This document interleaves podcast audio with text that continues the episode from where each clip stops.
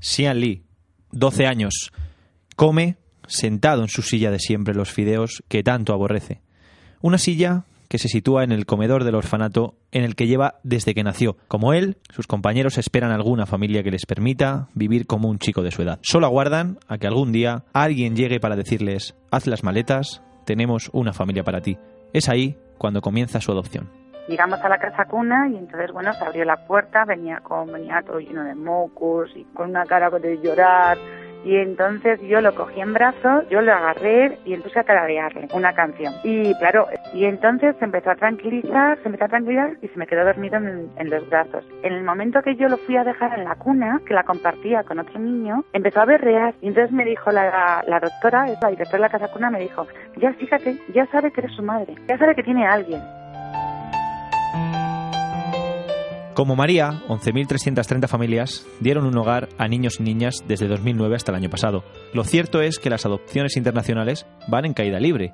Por un lado, porque los países de origen mejoran sus políticas de protección a la infancia y por otro, por la dificultad de afrontar este proceso largo, tedioso y que a buen seguro deja casi sin fuerzas a esos padres que ponen todas sus esperanzas en traerse a casa a su nuevo hijo. Cuanto antes empiezas muchas veces es mejor, porque si no luego te van pasando los meses fácilmente, ¿no? Porque tienes pues reuniones con psicólogos, con asistentes sociales, ir allí, luego vienen a verte a casa, eh, luego tienes que preparar mucho papeleo, todos los papeles que luego te exigen allí en el país que vas a adoptar, los tienes que compulsar, se te piden certificado de antecedentes penales, bueno, un montón de cosas. María adoptó a su hijo cuando tenía 10 meses. Ella tuvo suerte porque el gran obstáculo es el tiempo de espera. La media aquí en España es de 8 a 9 años. Una eternidad en la que habrá que pasar por un sinfín de papeleo y de pruebas hasta conseguir el llamado certificado de idoneidad. Esto sin hablar del dinero que supone adoptar un niño o niña de otro país ya que puede rondar los 20.000 euros, aunque seguramente termine siendo más por los trámites burocráticos e intermediarios, con mil trabas por el camino. Lo que se abonaba de la adopción era, pues bueno, pues para el despacho de abogados, para los servicios de ella, para, para por ejemplo, pues me dijo los funcionarios, o sea que yo entendí que, que los funcionarios recibían una cantidad, pero que lo que menos sea la casa cuna.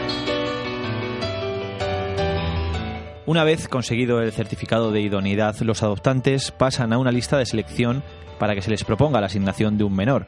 Esta es la fase que puede durar años. Una vez superada, el niño comienza a vivir en su nuevo hogar, durante el llamado periodo de acogida preadoptiva, es decir, convive con la familia adoptiva en régimen de acogida pero legalmente aún no es su hijo. Por último, ya se formalizan los trámites legales. Todo esto con una desinformación evidente en el medio que más gente usa, en Internet. En la red de redes, encontrar información o agencias que ayuden es casi un suplicio. Entre muchas que intentan estafar y entre la política de cada comunidad autónoma en las gestiones de adopción, muchas familias se echan atrás a pesar de no conseguir su sueño.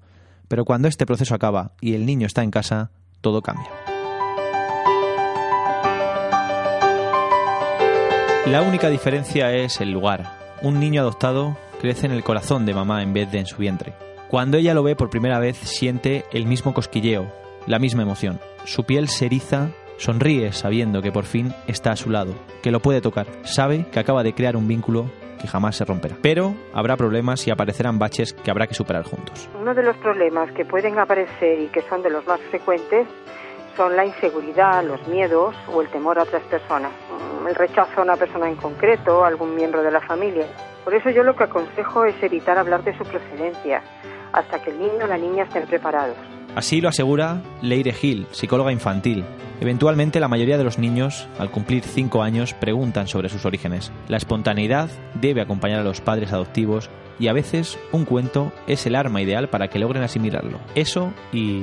Saber escucharles, aprender a hablar de nuestros sentimientos, que ellos expresen sus emociones, ser coherentes y predecibles. Y es que hay una cosa que es muy importante y es que los padres son los referentes y los modelos principales, hasta al menos la adolescencia de los chavales. Por eso hay que crear lazos afectivos. Y es que, aunque pueda parecer contradictorio en ocasiones, lo complicado no es adoptar en el ámbito nacional, sino encontrar familias para aquellos niños que lo necesitan. En España, los niños de 0 a 3 años tienen a muchas familias dispuestas a adoptar. Los problemas empiezan a crecer a que crecen los niños. Muchos de los menores que permanecen en los centros de acogida se convierten entonces en menores en situación especial.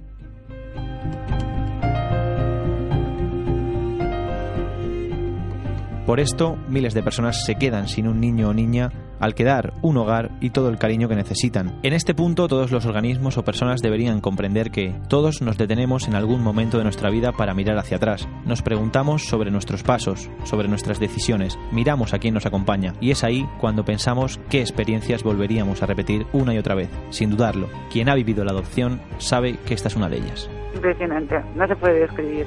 No se puede describir porque para mí fue eh, llenarme de vida y de amor. O sea, fue increíble. Es que ha sido lo que me ha sentido a muchas cosas. O sea, yo tenía unas ganas de ser madre tremendas, ¿no? Y claro, la adopción no es, o sea, no es el ayudar a un niño.